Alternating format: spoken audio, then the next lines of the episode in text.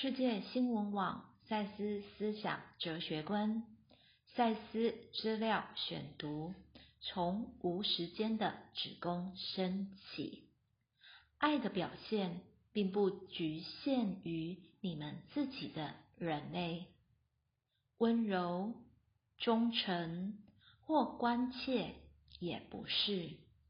爱的确是有他自己的语言。一个基本的非言辞的语言，带着深沉的生物性内涵。它是最初基本的语言，所有其他语言由它而来，因为所有语言的目的均起自那些对爱的表现相当自然的特质。沟通、创造、探索及与所爱合一的欲望。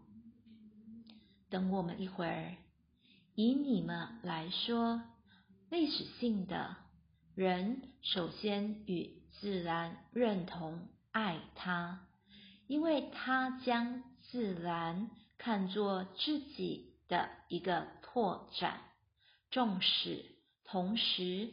也感觉自己是其表现的一部分，在探索自然时，他也探索自己。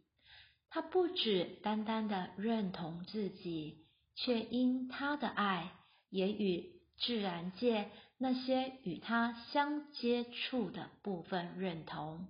这爱是在生物上与生俱来的。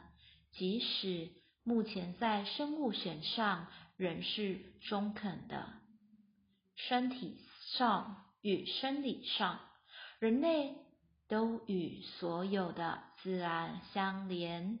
人并不活在恐惧中，如现在所假设的那样，也不活在什么理想化的自然天堂里。他活在心灵。与生物经验的强烈的尖峰，而享有一种创造的兴奋感。以那种说法，那是只在人类还是新的族类时才存在的。